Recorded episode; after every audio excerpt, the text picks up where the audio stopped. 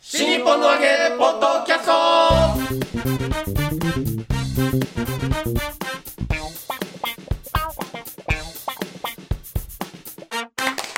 はいどうも皆様こんにちは新日本の揚げポッドキャストの時間がやってまいりましたレイレイシャマルコでございま待ってます広瀬和夫プロデュースこちらマルコ満喫もっと新日本の揚げという落語会を不定期で内幸町ホールで行っておりますその宣伝のためにやっておりますこのポッドキャストでございますがまずは私がレイレイシャマルコそして立川こしらです、はい三遊会満喫です。我々のプロデューサーがこちら広瀬和夫です。よろしくよろしくお願いします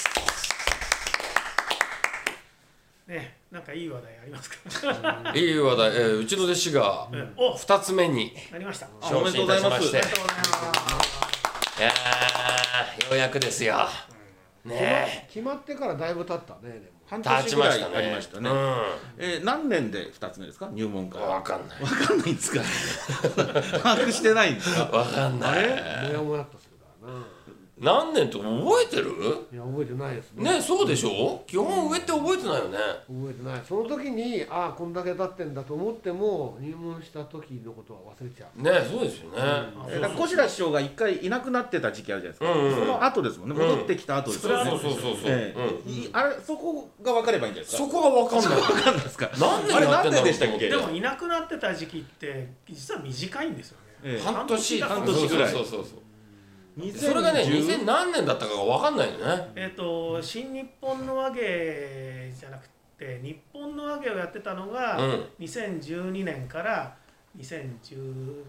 えっとそっか2011年からだ。 11 11年年からから11年から始まって2012年に一之輔さんがはい真は打いちになはいるでしょ。うだから小白さんも真打ちなのはな2012年、はい一応合格したのが、んはいはいはいはいそれで実際に、えー昇進披露のパーティーやったのはその次の年、 13年ですね13そしたですねらあはいあ分かりやすい分かりやすいそれうんもはいねその頃はもうすでにこの新日本のわけやってましたからねうんやってたやって ただから一之輔さんがね、うんもうこれ以上嫌だって 言っておいおいおいおい蒸し返すねそいれをやいやいや真打ちになるからって小ことでしょ白兄さんと一緒にあのももうダメージが大きすぎるっつってう という話でねう、んその後成城ホールでしばらくやって、うで北沢タウンホールでやってた時に、うんやり始めた途端にいなくなったそうそういなくなって、うんマルコ満喫プラスワンというので、ゲストを入れてやってたんですよはいはいはいはでそれまあいなくなった時期は半年ぐらいですから、うんその後なんでいうん2010でそっからたぐるのちょっとまだあれだね難しいでね次いなくなるのはいつだ。次はまた12年後くらいかな2013年の終わりに真打ちになったんでしたっけ終わりあれはもうもうさそんなのうちの弟子連れてきてお前何年目だって聞くしかないよ ねえそこ何年目ってそんな大事多分カシメさんもあれいつでしたかね。いや分かってるあいつはあいつは分かってると思う、そううん、何年目って聞いたら何年目って言ってたからこのまあ間じゃあう45ん年ってことにしてきますか、いやそこそこからどうトークを広げようと思ってたか聞きたいなうん仮に2年だったらどういうトークになるめっちゃ早いじゃないですか6年だったらうんまあ縦川流ならそうかもう一言ずつで終わりでんだからねここまでさうみんなでさ掘り下げた結果さお前がどっちにしてもその一言で終わるんだとしたら掘り下げるのよそ無駄な時間それ無でもこ駄れ三年かけ八年なんてことを申しますからね。やるのやるの積み重ねが大事カシメって名前のままですよね、あ本人はもうそのまんまだって言うからもう俺はお前今立て替えるなんだからお前頭下げて度胸亭の帝をもらいに行けって言 ったのになんでお前行かねえんだよで何もメリットないですよ度胸亭今あったら登面竜亭白いぞってそっから登竜亭に行くのねそれ で名古屋になっちゃうじゃないですかえだからそのヒロさんがね言うその何もメリット時間ねえじゃねえかよっえていうのは言ってみたら広瀬さんはちゃんと王道を行こうというつもりがあるからああそういう発想になるわけですよはい。こちら一問であるならばそこは度胸であそれ面白いって思えないとああ良くないんじゃないのってとこなんですよね。誰もつついてないところを行って今小白市長生きながられてるわけなんだからなるほどそう広瀬さんと同じ発想だとこれは危ないわけなんですよあ。ーなるほどえねえ、そうそうそうそう。なんかね珍しい定語をもらうと、うんその定語で呼んでもらえるっていうメリットあるんですよねだあかーらうちだと霊霊者っていうと、うん霊霊者バフを指すわけです、はいはいはいはい。 うん、横目やとかそうそう横目やとかうん五名楼とかね、うん。もはうい一人しかいないから、うん帝豪の方でよ呼んじゃうんですよ、はいはいはい。そういうのありますよ度胸亭っていうとだって竜橋度師匠胸だけ亭ではもう竜そうそうそうそうそう、もう度胸亭とあんまあんま竜橋師匠って言わないですよねみんな度胸度胸亭度胸亭って言いますそれなんかちょっとよね いやいやいや尊敬してますよ、ね言う場所何も言っっててない言う時もありますあるるあるなんですかありますありますまあ、度胸亭って言った時に龍馬師匠のことを指すっていうのは非常にてかあの粋な感じ影では言っしますてもね、うん面と向かっては度胸亭って、でもそうですねそうですでねでもオフィシャルな場とかで俺言うなうん度胸亭ってめ目の前では竜馬師匠って言うけど、ええもうラジオとかだったら絶対度胸亭って言い方するああ、うんいやそれはそうですよあの っていうかね昔覚えてなかったから覚えたから使いたいだけだるほとどなんだっけって言ってたからなんか土橋亭里馬じゃないんだよな土橋亭里馬じゃなくてなんだっけ子供がね覚えたから使いたいだけだっていうなるほどね覚えたての頃はね度胸亭ってだから広瀬って呼ばれるのと和夫さんって呼ばれるのと全然違うじゃないそれは違いますよそうねだねうんそれは違でいもます度胸亭だと度胸亭はあるこれそれはもちろんど龍馬師匠のことに指すけどうん龍馬師匠っていうことはもちろんありますようんいや前座さんがねあの大体1年目は馬風師匠って言うんですけど、ん縦前座3年目ぐらいになると、突然霊々者とか言い出すんですよね、うんええどうないんうかどちうょいっう文脈でいいのあったんだね霊霊者帰ったからのびのびしてるなといやいやあそろそろ霊々者来るからねうんお茶準備しなきゃとかねめそれ聞こ聞かれたらどう なの聞かれたら聞いかれたらどうなのや別にうちの師は何も言わないですよ本当そそこに裏の意味は取らないですけどねえーでも多分に裏の意味が含まれてるよねそれは楽屋から離れたところに前座さんいて、うんで「おはようございますおはようございますおはようございます」みたいな声が聞こえて、うん誰かが楽屋に入ったの分かってんだけど、うん誰か分かんないから先に確認しておきたい時とかにうん出るよね、霊霊者今の霊々者来るよって、今 霊霊者っつってええうん私なんかも前座の頃太鼓部屋にいると、うん霊々者来たから霊々者いや俺も霊々者なんだけどそうだ霊ね々者来たよっつってでもなんかそういうそういうちょっとあの表立ってはないんだけど、うんじゃちょっと楽屋から離れたとこうろのニュアンんスですよね、あるねうどっんちかというと不調寄りのニュアンスですよそねうだそうだ不調だねうだからん楽屋の中じゃないんですよ外なんですよ、楽屋の外なんですよ、うんそんな感じで呼んでもらえるんですけどねかしめ君もなんかそうそうそう珍しいの持持っっててたらたねね珍しい名前持ったらねうん度胸亭者さんってそれ呼ばれないそうそうそうそう度胸亭の弟子じゃんそ れ度胸亭なんとかになったら度胸亭一門でしょ、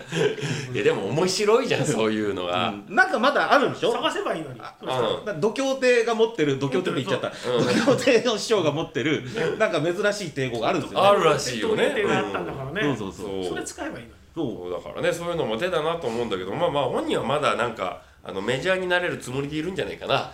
あうんーねあん,、まあんまりひねりすぎちゃうとあまりにもマニアックになるといけないっていうのがどっかあるのかもしれないけれども志らくの孫弟子というねそうそうそうそメリットがうあるそでうしょやっぱりうんいやでもせっかくだからね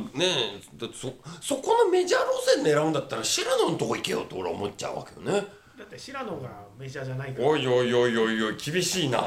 メジャーで言す葉が厳しいなメジャーです白く一門の中でというね一番の中狭いで世一界にい番るメジャーなのはあなたじゃないですいかやだからそこが困るんですよそれであってはいけないのよそうねお志らく師匠も困ってるんですよね困ってると思います 俺はあくまでも永遠の極物でなくちゃいけないわけでこれすからいい弟子を取ればいい志らく師匠あ原ー油戦力じゃもうダメだかおお来た ねバッサリ切り捨てたぞ今らもしくはかしめ君が、ねそうそうそうそう孫う弟ち子の弟とい子うがねでうん、も、ね、こしらかしめというこのラインが一番強いでしょ今だってまあどういうふうにね育っていくかはねもう2つ目ですからねあとはもうほっとくしかないいやもう毎月のこしら集いで見てると本当に面白いですよかしうめんえ満喫師匠はさ2つ目に弟子がなったらどこまでほっとくオールフリーオールフリーか、オーうルんフリーです一切何も一切一切ってい楽屋で一緒にいる時に、うんあの現場を抑えられた時だけですねお教えられるタイミングが来た時だけあーあとは稽古だけですね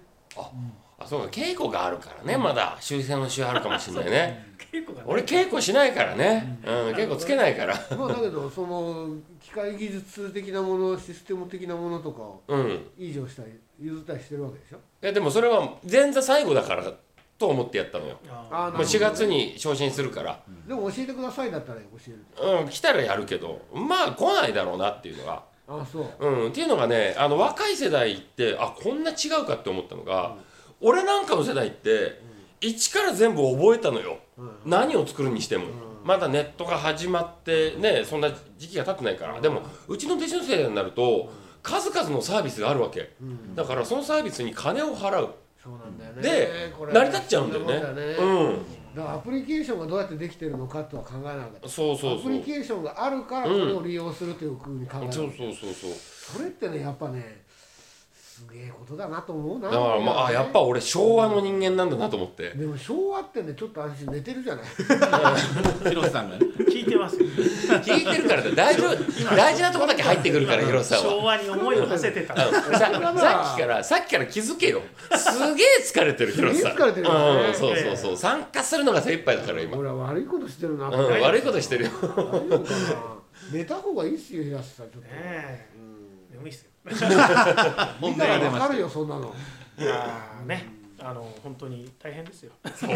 いいろいやろでも2つ目になるとどこまで自由なのかっていうのは本当どうなんですかねう教ん会教会によって違うんですかねいやもう一問によってですねそうだよ教会によっねてえだえから俺も前座の時はこうしようみたいな方針はあったけど2つ目はもうそれこそマックス師匠と同じでもうもう全オールフリーでいいなって思ってたの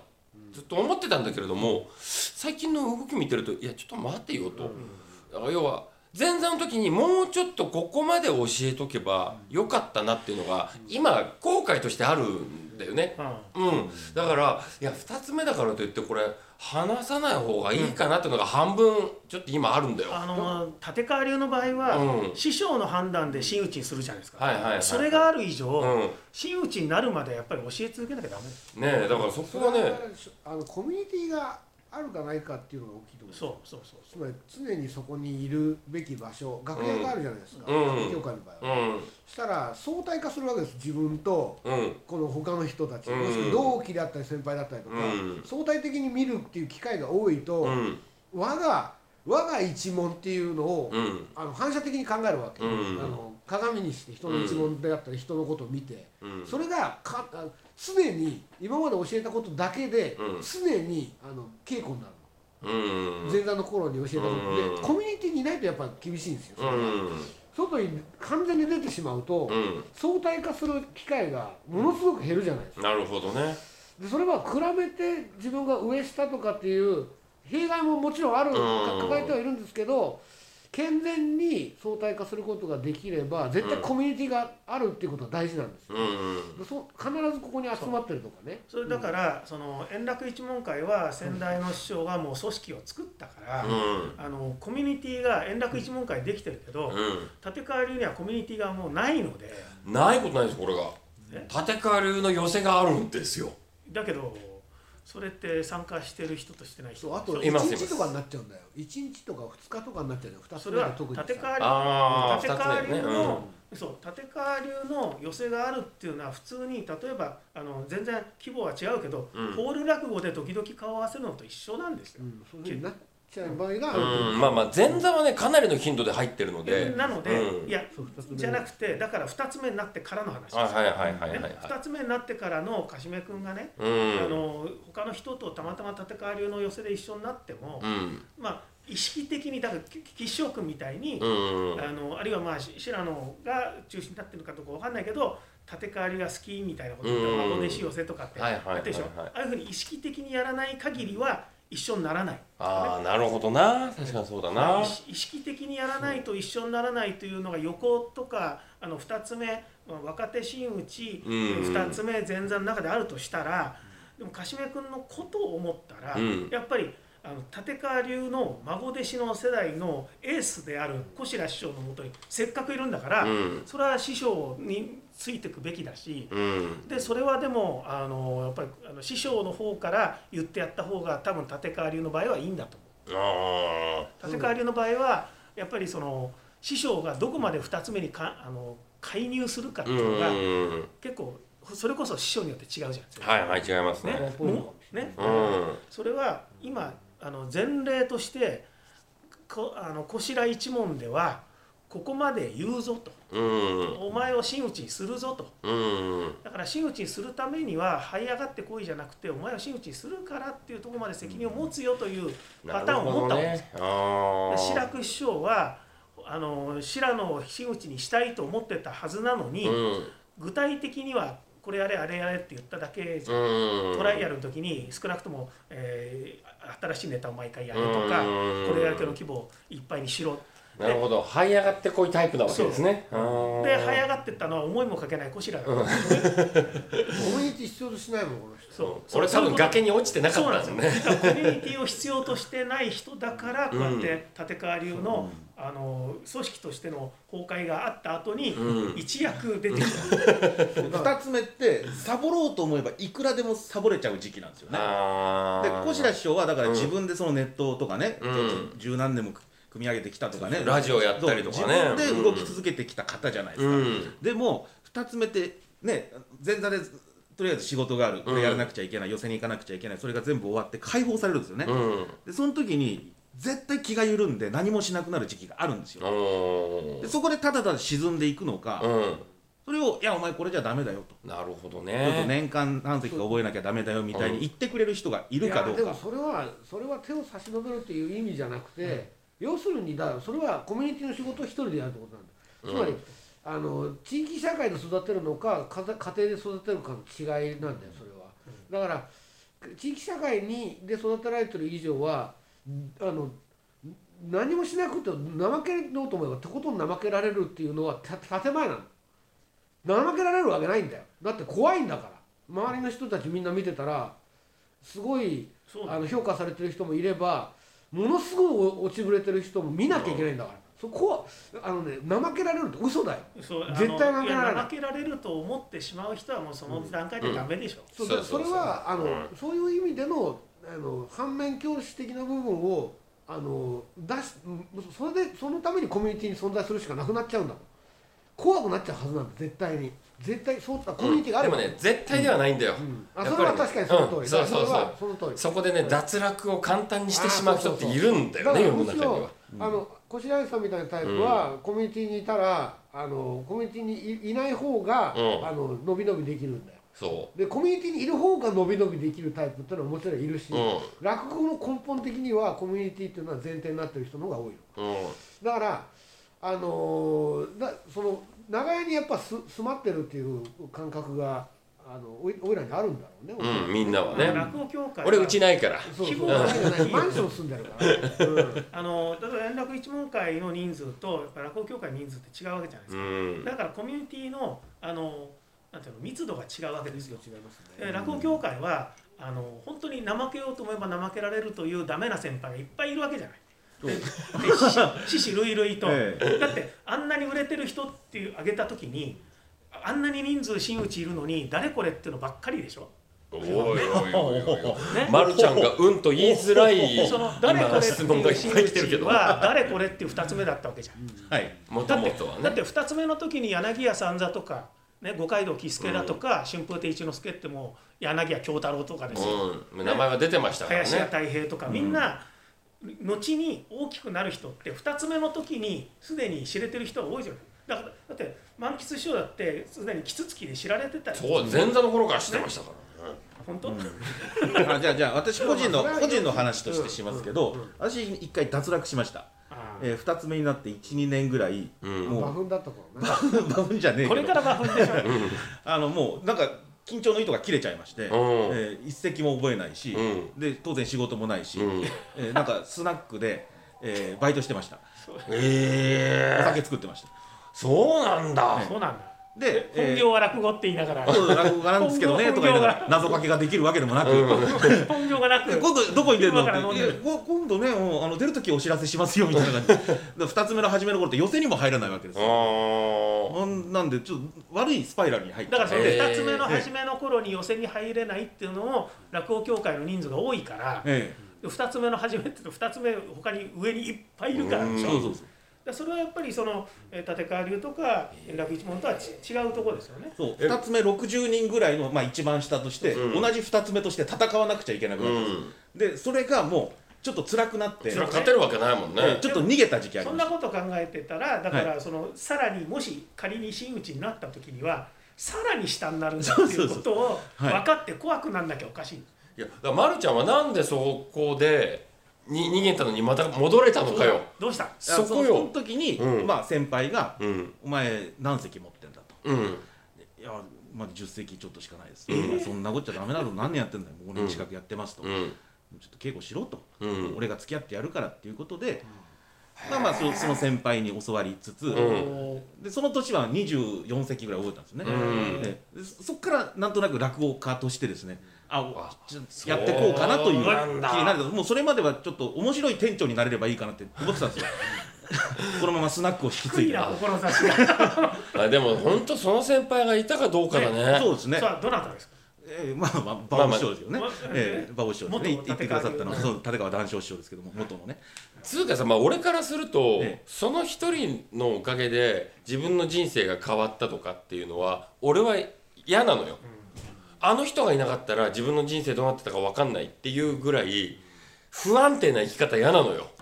ね一見不安定に見えながら非常にこうなんかそうそれだけねこう芯が通ってってそういうね。なんかさその誰かの出会い、ええそんなの運しかないわけじゃんよ、はいはい何お前さわざわざ生まれてきてさ自由に生きていいですよって言われてるのに運に頼ってるんだよと思ってそういやそういうね弱い人間なんですよ。パンチしてやるそんなやついやいやパンチしてるあパんたンパンしてんじだゃかんらい毎回そうそう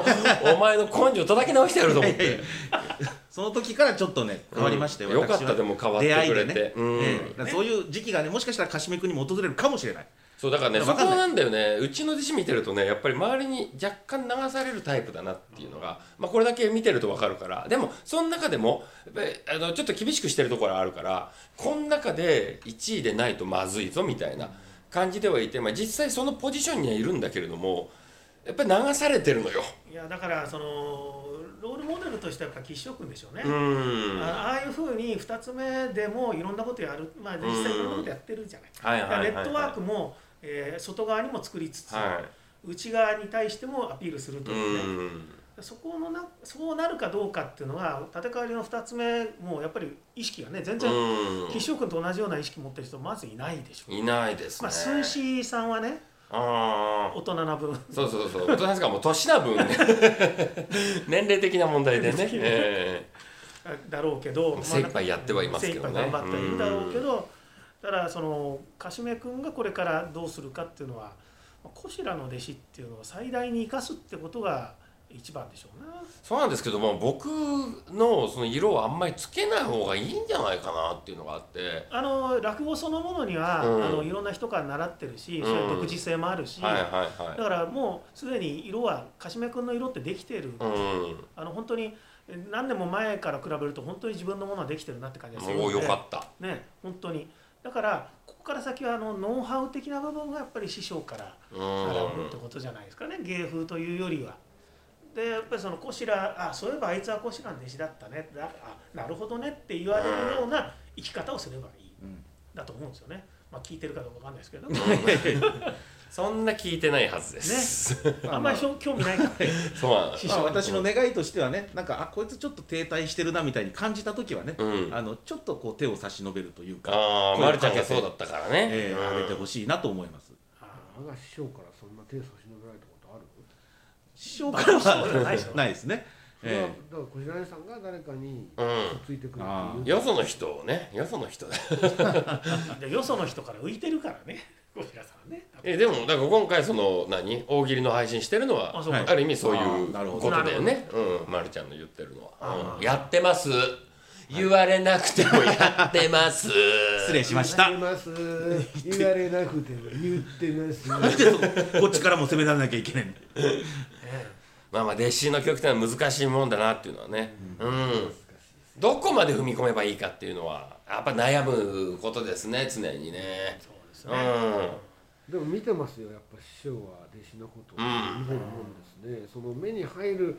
ていう方法を逆に教育されてることもあるのでやっぱ弟子我が弟子がいると空間においては我が弟子っていうのはうんずーっと目に入ってますあうんどこ行ったんだあいつってあんまなんないですよーあ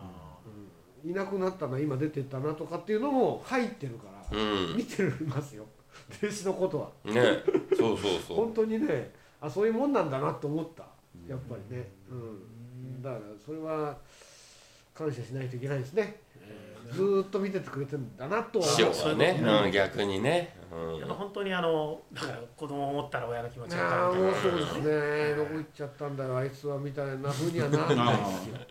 まあまああの師匠からね直接なんかは言われないですけどおかみさんから、うんあのこの間テレビ出てた一緒に師匠と見たよとかね、ん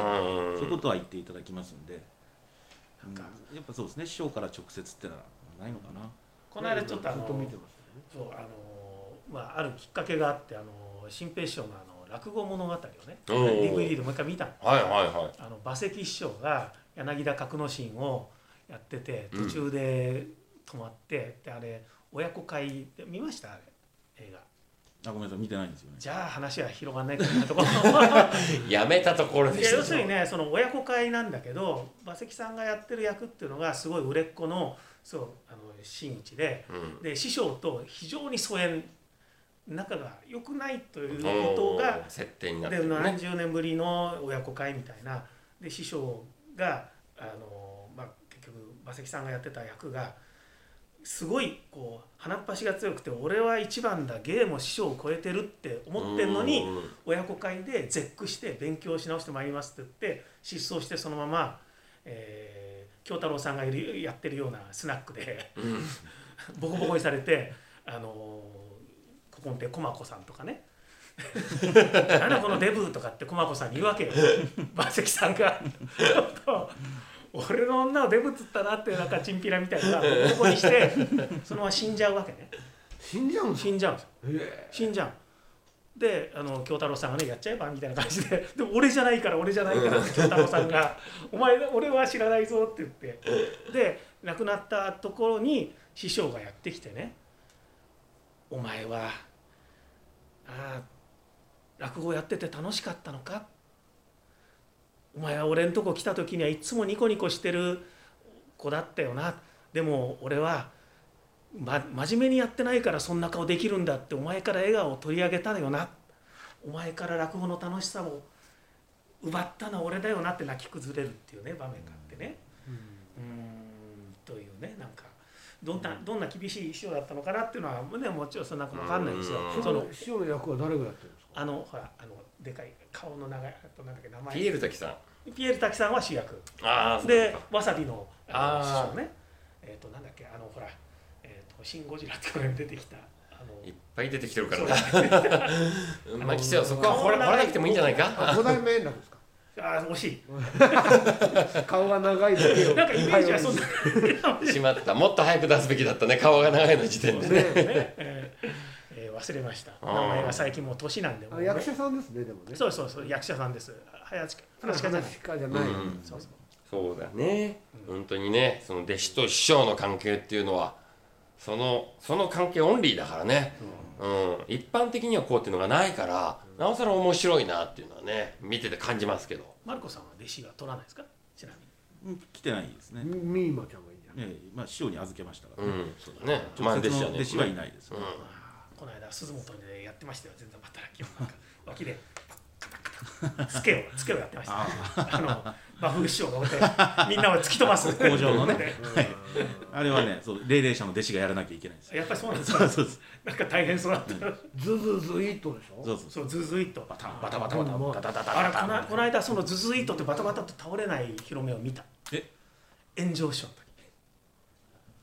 た倒れないですかたでやらなかったやらなかった和風師匠いたのえ普通にえやっぱり炎上師匠突き飛ばさないんだーえ気使うのかな、そなこんかは。だ誕生の広めね、はい誕生の広めでだからその、えー市場師匠がいてでその、まあ、こっち側反対側にはだからあの五名楼玉之助さんが司会で、うん。で副会長の正蔵さんがいてで真ん中に誕生がいて炎上馬風市場だったああじゃじゃあもう炎上師匠に直接行かなきゃいけないそう場面だからもしくはもう一人いたかなあ違うえっとねあいやいないいないそうそうそうそうそうそうだっただからごいどなうするんだろうなと思ったやららない本当に普通にやってた あそうですかうん 空気の読める人なんですよこの人危ないなって思うと行かないんですよ、なんか、まあ、ね演歌師匠には遠慮なく行ってましたけどまあだから仲がいいからねうん仲が良くないとそんなことできないなだっていろんな言い方があるからなこれ難しいなるほどはあーさ炎上一門の立場ってこんな感じかなと思って思いましたなるほどねということで、はい工場もね師匠の愛情ですから、うんねというわけでね、えーまあ、まあ新日本のわけで落語会にちょっと似てですけれども、はいはいえーまた発表していきまいす新札幌は決まってます新札幌札が幌10月の20日、はいおうえー札幌で、えー行いますのでよろしくお願いします新新札幌新札幌新札幌札幌での隣新札幌です新札幌市っていうのがあえるんですよそんなのあるのあるんですえ知らなかった札幌だとばあかりのなんですよ高円寺と新高円寺ぐらいの距離だと思ったらお間違いですいやそれは違うでしょうねコロナと新コロナぐらいのあそれぐらい遠いね遠い遠いけどもまだ新コロナがどういうものか分かってないからコロナと新コロナって分かんないな全くえ新札幌っていう街です、はい、市が市新札幌っていう別です札幌と新札幌とありますから駅が違うだけじゃなくて駅も違う距離も結構離れてます新札幌市がうんうん新札幌市市多分多分南アルプス新市的札な幌市かどうかは分かんないけどそこは新札幌と言われてる地域あの所沢と新新所沢がみたえいなもっともっとはだんあの差が差はついてる川越と本川越がみたいないやもっと差がついてるだから高円寺と新高円寺で言ったじゃん俺江戸と小江戸ぐらいああそうそうそうそうそれはそそれはんな感じそんな感じ、うんね、みんなあのほら志村けんさんのニュースの時に、東村山っていうのがねああの我々が東京出てきたらあ東村って本当にあるんだとか、うんで志らく師匠が「いや我々東京の人間なんて東村山でどこにあるか知りませんでした」って言うんだけど僕所沢の隣だから、うんすごいよく知ってるみんなそんな東村山知らなかったのかっそてうびっくりしました、架空の街だと思ってる人いっぱいいますからね。東村山さんあるでしょはい、じゃあ新札幌があるというはい実在する、実在すそるこで落語会をやる、はいこの決定しておりますので、はいよろしくお願いします、えー、かしめ君一発目昇進おめでとうございます新日本の揚げポッドキャスト